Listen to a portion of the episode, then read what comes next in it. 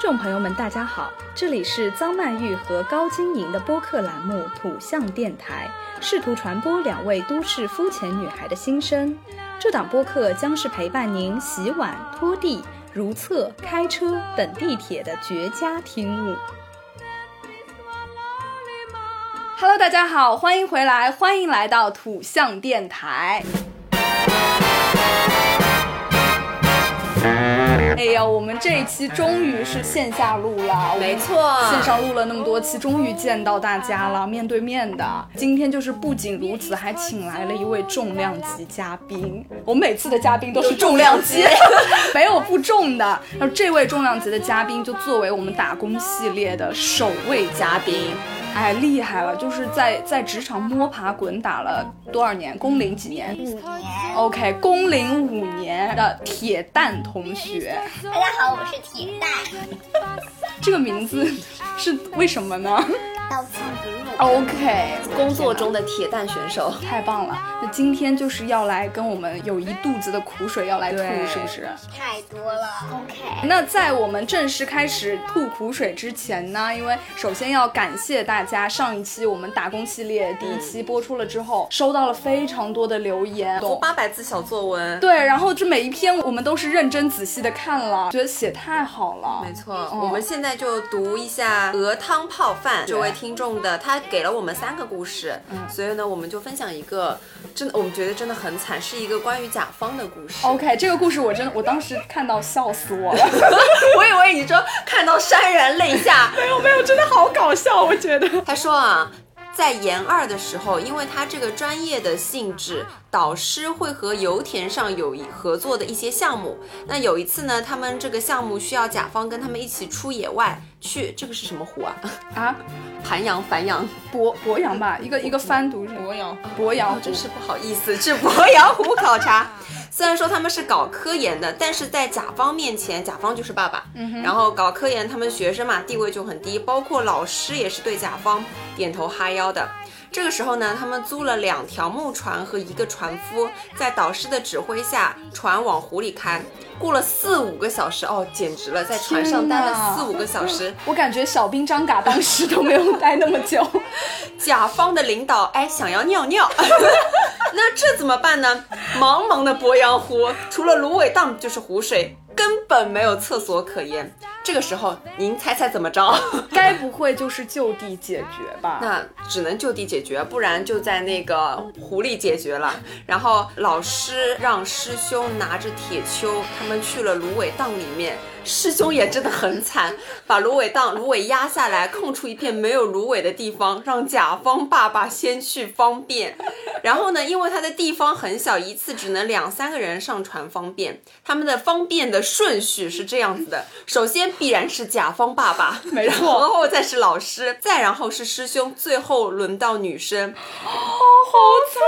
那这位应该是女生嗯吧？嗯应该是啊应该女是生女生朋友。然后他就是说。真的很惨，芦苇荡它其实不是非常封闭的，就是那种对呀啊，都是就能够隐隐看约到约对，的。能隐隐约的对这样子，然后方便的地方就这么大，然后在别人方便的地方上方便，天哪，就是相当于一个芦苇荡里的旱厕。嗯，我的天呐，真的不容易，打工人为什么还要经历这种事情？甲方永远是爸爸。真的，甲方连尿尿都要第一个尿。 希望就是我们所有人都是终有一天能够做到甲方，没好错，吗没错，嗯做一个善良的甲方。没错，嗯没错。当我们做成甲方之后，我们就是最后一个尿 尿。OK，好，那就感谢呃鹅汤泡饭同学，然后也希望大家继续在评论区里面跟我们分互享动。对，分享你的故事。对我们真的好喜欢看哦。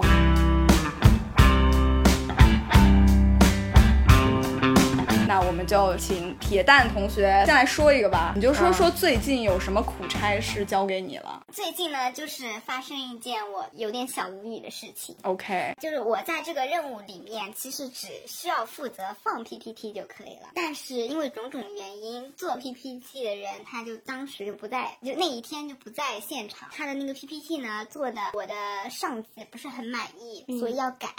当时那个活动是下午一点钟就要开始了，嗯，八点半的时候，这个 PPT 还是一团糟。那个 PPT 有一百多页，一百多页的 PPT，我到现在都没有见过一百多页的 PPT 好啊！恐怖啊！而且你知道吗？领导就在旁边看着你，看着你，我的老天爷，双重打击，你要一边上做，然后领导旁边要给你就是一些指示指。导啊！我老天爷了，那天就突然变成了一个接盘侠。对他们也是做到很晚很晚的啦，只是他们第二天真的是有其他紧急的事情，只是他做的这个 PPT 上级不满意， OK，就被推翻了，所以要重新做。这倒无所谓，毕竟还有几个小时嘛，我就把它做完了。做完的其实时间还蛮紧，十二点钟做完的。然后我们就驱车前往现场，然后各种调试啊。但是呢，在那个活动中呢，我不仅要播放 PPT，我还要拍照，我还要写通讯稿。两个小时内，我这些都是我要做完的。我的天呐！但是在我播放 PPT 的时候，那段时间我是没有办法拍照了。对啊呀、所以我就委托了我一个同事说，能不能在我放 PPT 的时候帮我去拍一下照片？他说好的。然后我在活动快结束的时候，我也写好了我的通讯稿，我就发给了下一步制作的同事，然后我也让。帮我拍照那个同事把他的照片直接发给他就好了，结果他迟迟没有发这个照片，然后你当时心里就咯噔一声，有一种隐隐的预感，对对，啊是不就为是？什么他一直不发照片给他呢？所有的活动结束了，我嗯就问那个同事，那个同事就给我滔滔不绝的来讲他的照片。我看了他所有的照片，没有一张是我需要的照片。全都白拍，全部都都是白他的拍，自拍吗？ 在拍 vlog，当时在拍自己的我 vlog。要的镜头就是你的一个正脸特写照就好了， 嗯，但是他就拍的没有正脸特写，拍毛孔，就反正就是没有用。嗯，但是还好，我在之前的拍照中就是留下了这张我需要的照片。嗯哎呀，就如果他需要这张照片，但是我没有的话，这就是我的一个工作失误你。就死了。对，我就死了。哎，我只能说是你当时的怎么说呢？是那种工作对对对，的那种你当时心里就是有一个铃铛，叮的一下就响。要拍照，没错，不愧是工龄五年啊！是的，这是一个你首首当其冲的一个小无语，其实真正的大无语是在后面。对。在那个学生时代的时候，还觉得有些同学奇奇怪怪，但是长大之后才发现，这些奇怪的同学都变变成成了了同事， 变成了奇怪的同事，并且越来越奇怪。哎，随着年龄的增长，他们奇怪指数越来越高了。 因为同学我们就不喜欢就不踩了嘛，对吧？干脆就不跟你联系。但同事没办法，没你们办还要法合作。对啊，是要一的起共事的，说不定他还会坑你几下。哎哎对呀，你就先先说一个吧，首当其冲给我们撂一个人出来。我们就叫他小绿茶吧。 OK，这个名字我就大概能想到他是一个怎么样子 的业务人范围已经有那个概念了。对对对对，人嗯画像已经有了。呃，小绿茶差不多就是一个小林志玲 吧，林志玲不是林志玲的声音，哎，对对对对啊对，就无时无刻就表露出他是个脆弱又敏感的人，我老就公需要呀被人保护呵护，就是要捧在手心里。是怎么风一吹天哪他就啊头疼？ 对她就是需要被所有人爱的供养，是吧？ 就是喜欢装柔弱，那我想提问一下，他的这个外貌条件和他的整个身高什么的，也都是符合这个小白兔、小绿茶的形象。是符合的，就是他比较嗯瘦，比较小，然后呢，就是有一种一种幼态啦。哦，白又瘦，那我们具体说说他有什么样子的一种行为？他就是最突出的表现就是他在工作中呢只说不做，完了，我最讨厌这种，触到我的怒点了，就最讨厌这种人，嗯现在真就放的，火烧太大就长了张嘴，啊啊哎叭叭 叭！对，他就特别喜希望就是别人给他一个答案，最好是帮他完成了工作。那那他来干嘛？他直接退休吧，直接拿养老金吧，就嗯他直接去你们单位讲相声呀？他干什么活 呀？再不济最好有模板。哦，他就直接抄一抄，是不是？对对对，把它套上去就好了。就是曾经就是直言不讳的说他想做一条咸鱼，不是，哎，这句话就是我觉得就是我我也说过，就心里想想就好了。对对对，你就说出来其实也 OK，但是你真的你就做一条咸鱼，就大家不得不讨厌你啦。不是，就我想问的是，他在领导面前和在你们面前是一个样子吗？就是说，如果说他在领导面前我来我来，这个我来，然后在你们面前我想做一条咸鱼，那他真的是，吃对之前是一个样子的，嗯哼，但是现在呢，这最近一段时间他表现的有点积极。哎呀，懂了呀。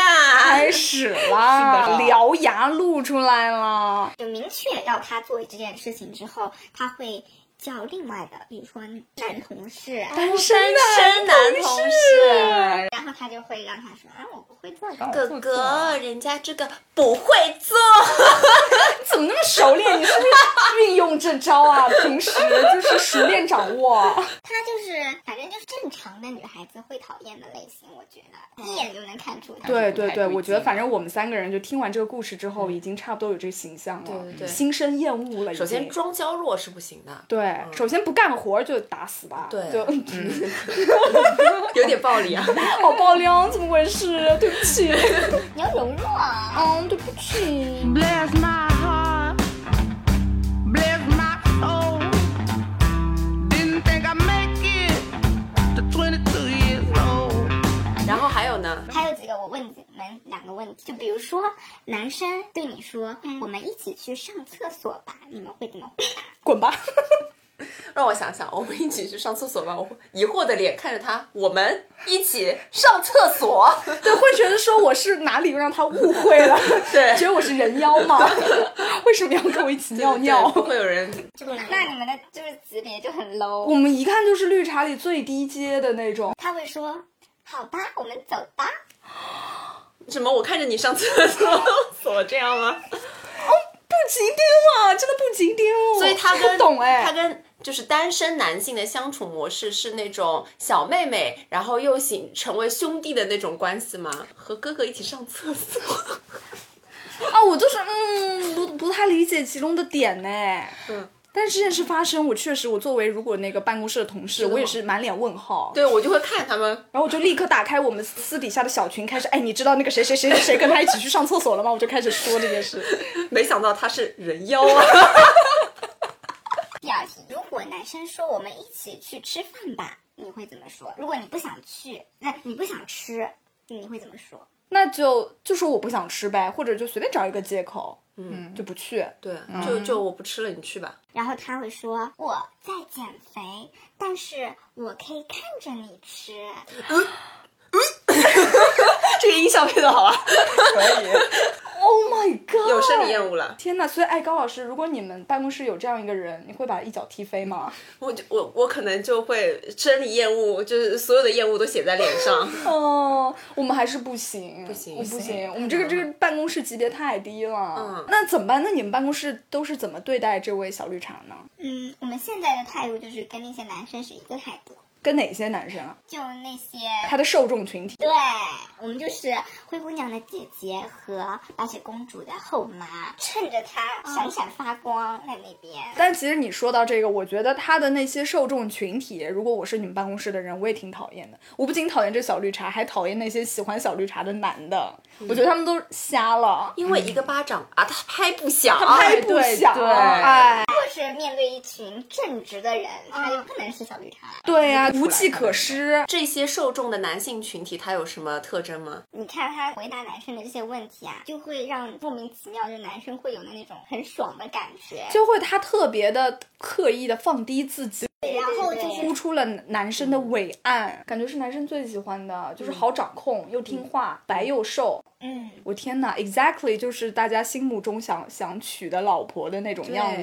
是吗？嗯是白月光，白月光这三个字是是你的男同事们说的吗？是的，昏厥，SOS，整个人昏厥，哎整个人现在躺在地上，我的妈呀！幺二零幺二零嗯哎，。怎么办？我们就是母老虎哎，对，怎么办？对我每次去办公室，我都刻意的把自己穿的一身黑，然后就很精干的样子，你就是个杨杨紫琼。刀枪不入，每次都过去就很拽的样子，哎，怪不得什么事情都要自己做。对呀、累死，还没有一句好话讲。 对啊，我每次都想把自己装成那种精英女强人，没想没想到人设要换一换，就是啊，嗯，你首先你就应该截肢，可能就是太太高了。啊轮椅轮椅去 上班，帮帮我，帮帮我。好吧，然后那那那他们这些男的还有什么特点吗？就让人讨厌的，嗯，他有好多好多的共性特点。我们就来一一细数吧。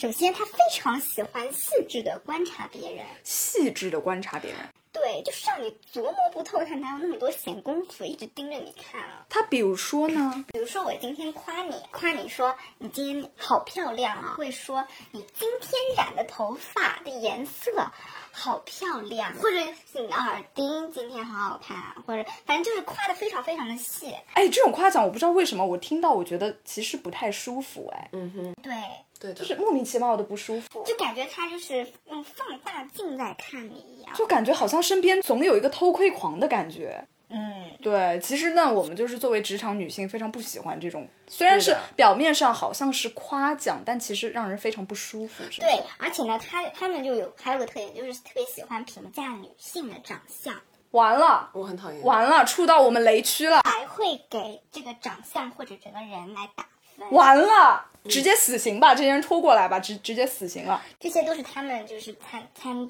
餐桌上的一些聊天的话题。他们怎么这么自信啊？他们凭什么给别人打分啊？我老天爷，在我心里都是负数哎，这些人，嗯，没错，他们是给每个女同事打分吗？是的，哎，该不会那个小绿茶是最高分吧？哎，我不知道他的评价标准了，反正我知道他们在打分。那你怎么会知道这件事呢？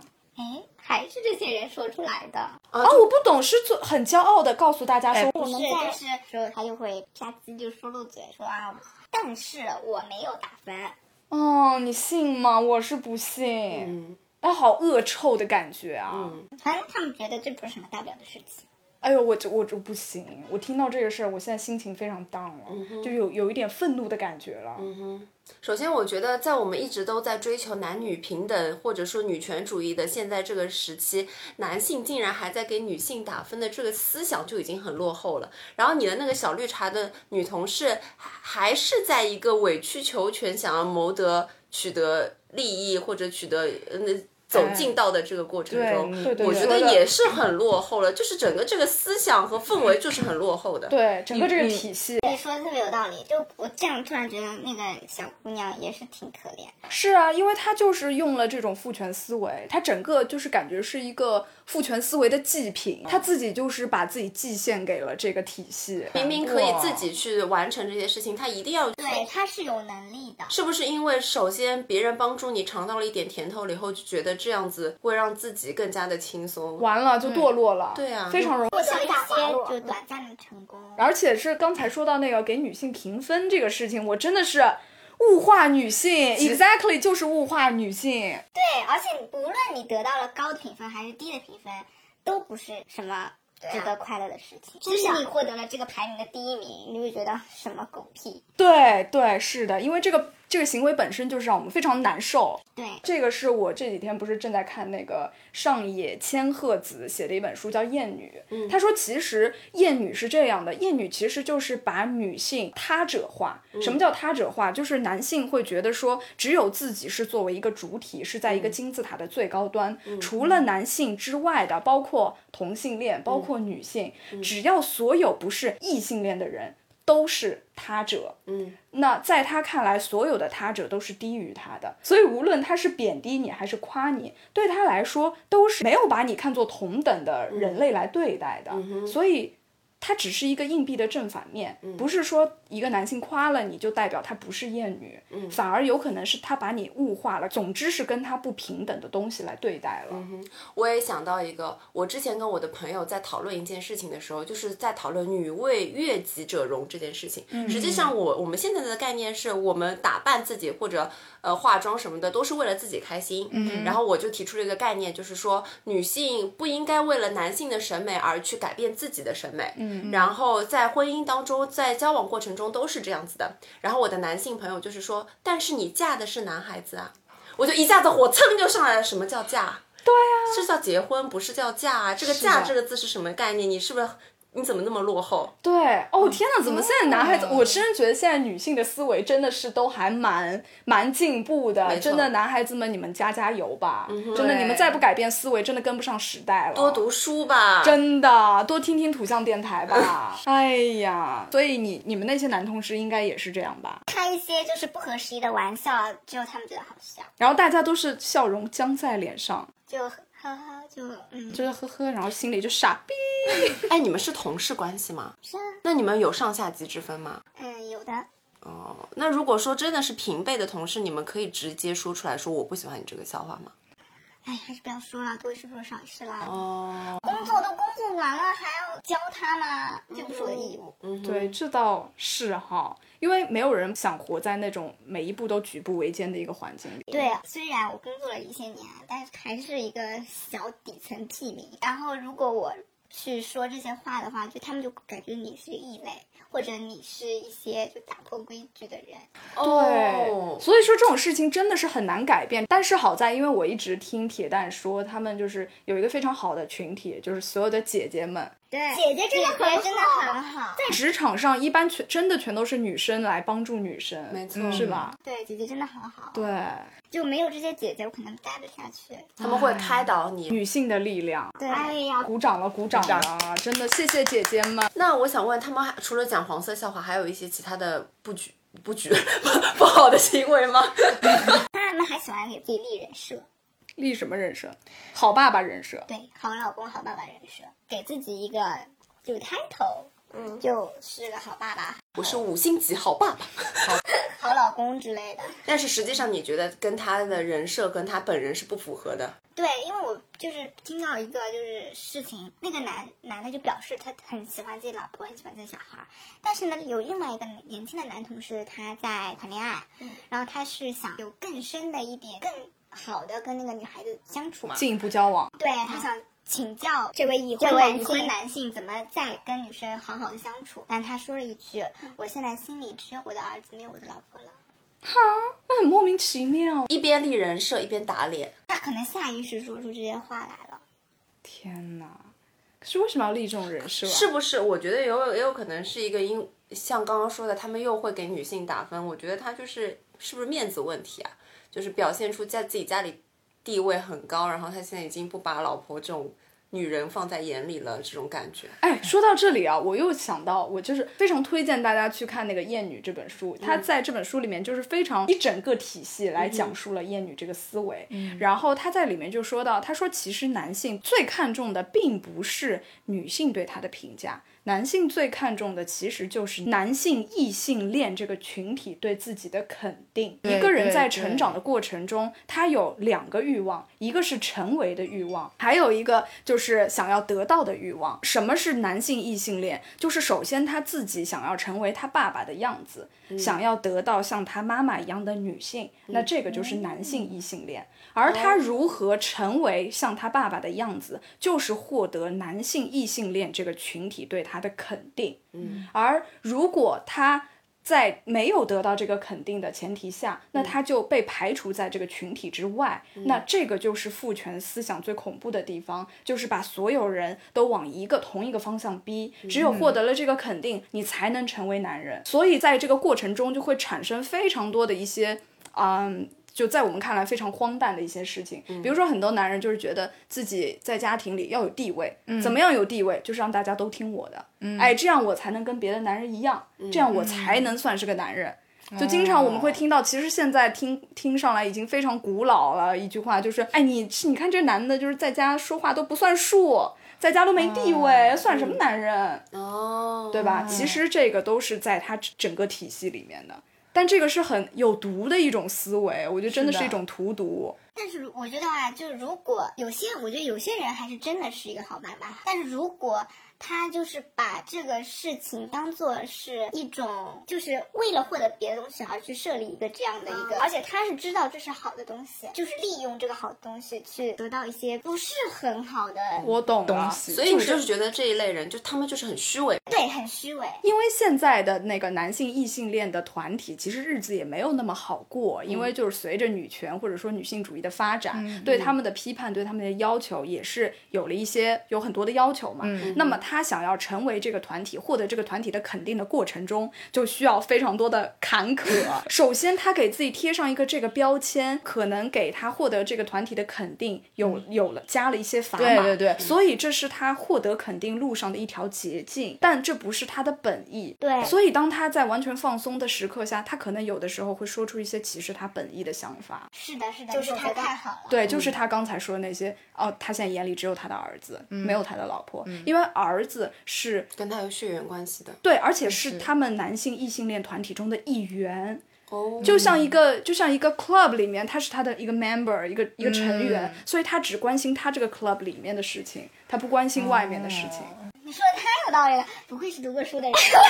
真的非常推荐大家去看这本书，我还没看完，但是我觉得就是书太好了，嗯醍醐灌顶。你们看完都已经说出这么，就他们有时候还会喜欢一点肢体接触，你们有碰到过吗肢体接触，就是摸你的大腿吗？我有也也没有那真的吗这个故事我有，我我是这样的，我之前之前单位里有一个男的就是这样。他其实本身是一个谈不上一个强壮的男性，他本身身高不是很高，估计一米七出头吧，然后又非常的瘦小。就首先我们在从他的外表看来，男性气质并不是非常的明显的一个人，但是他就是非常的油腻，他特别喜欢跟人肢体接触。比如说啊，我们就是打个照面的时候，比如说面对面走过的时候，我们这个距离不是越来越近嘛？他在跟你打招呼的时候，我们经常就会打招呼就嗨，对不对？挥手我们这个手就差不多跟你的这个脸是一样高的，嗯他不是，他这个手放的跟你的胸部平齐。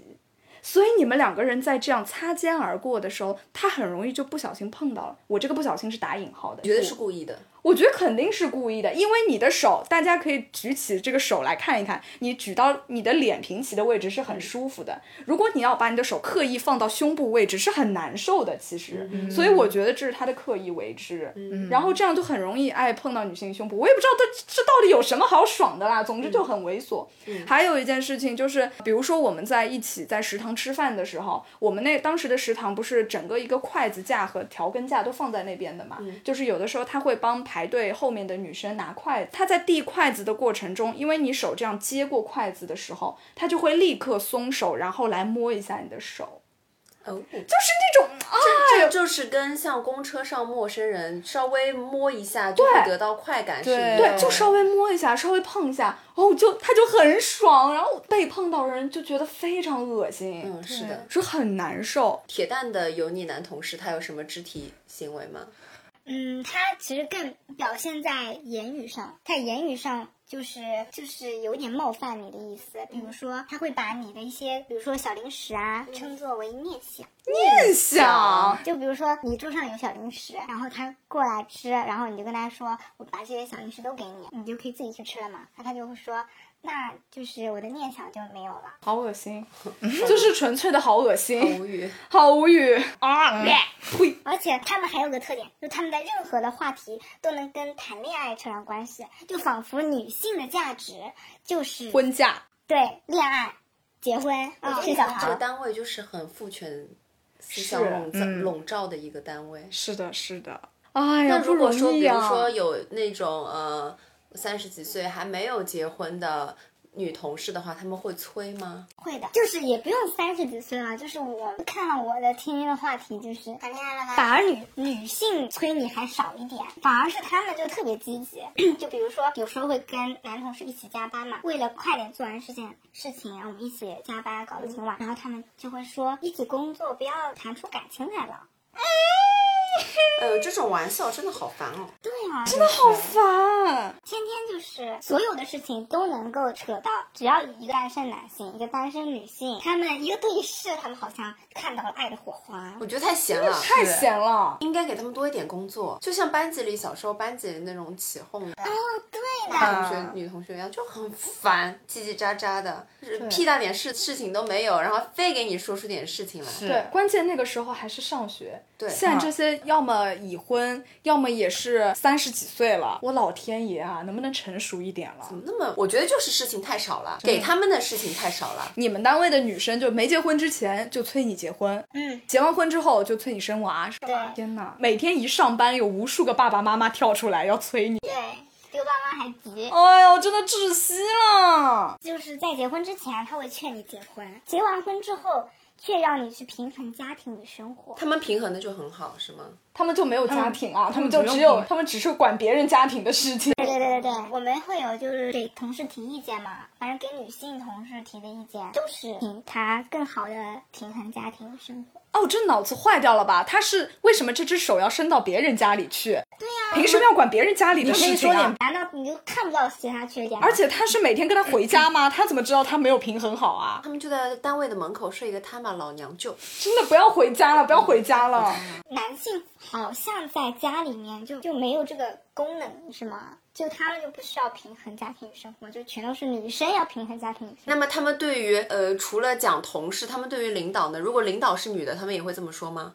当然不会啦，嗯，拍马屁，哎，有时候我们就会觉得说这个男的好像一点儿不会察言观色，好像一点不会体会他人的情绪。我们经常说这个人情商不高，错了。他只是不想关心你而已。你看他对领导、关心的劲儿劲儿的，哎呀，领导眉头一皱，他就知道要干嘛。你说他不会吗？他非常会，他只是不想把这些能力放在家庭里，嗯，只是不想把这些能力放在老婆身上。嗯，对，还要放在同事身上，跟同事就得往下了说，啊领导就是上，同事就是下，其实同事应该是等于的。哎呦，我的天呐，今天今天真是气死了，铁蛋不容易啊！ 这么几年班上下来，哎呀，嗯、其实也还好，毕竟就是大多数时候大家还是呃积极向上的，为了就干好工作。然后这些呢，就是工作中的一些调剂。有的时候看看他们这种也是觉得蛮可笑的，对的，当笑话来嗯看。对对对，不然这工作更加乏味了。哦，我觉得今天我们这期节目说是打工人系列，其实是打工人系列之吐槽同事大会。没错，对对对我们把一些让人讨厌的同事列举了出来，对发现这些同事其实小时候可能都遇到过， 长大了以后他们变成了同事。从同学变成同事。我我也是希望，就是即将或者正在经历这些事情的小朋友们，就是如果碰到这样的话，也不要太心烦。我觉得还是要做好手头的工作，在自己的工位上发光发热，而不要去成为像他们这样的人。就他们立在那边，就是告诫自己，就我们以后永远不要成为这样的人。说太好了，非常好在工作里最重要的就是你自己的做事的能力，对，你首先把事情做好，就不会有太大的麻烦。对对对对。 然后再是你平衡你同事的关系，或者这个人真的很搓气，你就不要去想他，不要去踩他就行了。你就想工作嘛，工作肯定不是不可能是很快乐的一件事情，但是你做好一件事情，肯定能学到一些能力，然后又跟他们相处，你又学到了一些为人处事的方法，就还是挺开心的。在和坏同事和讨厌的同事相处的过程中，也是一个打怪升级的过过程而且你并不是孤军奋战，你还有很多很多的小伙伴跟你一起，没错，所以就还很开，还是很开心的。是的，是的，讨厌的人总归是占少数的。绝对绝对不要成为那样讨厌的人。不要为了捷径，不要为了所谓的一时的利益，哦，对，这个说的太好了，我们一定要坚持自己的底线，对肯定会终将抵达光明。嗯对的，善恶终有报啊，哎天道好轮回。笑到最后的才是王者。没有错，OK，哎呦，今天聊得非常爽啊，嗯非常感谢铁蛋为我们提供了这么多的职场样本，非常感谢铁蛋，哎，我们这个系列也呢会一直延续下去。哎对的对，就希望也希望多多的听众多多跟我们互动。没错那我们就下期再见，拜拜 Bless my soul. Didn't think I'd make it to 22 years old. There must be someone up above. Say, come on, Brittany. You got to come on now. You got to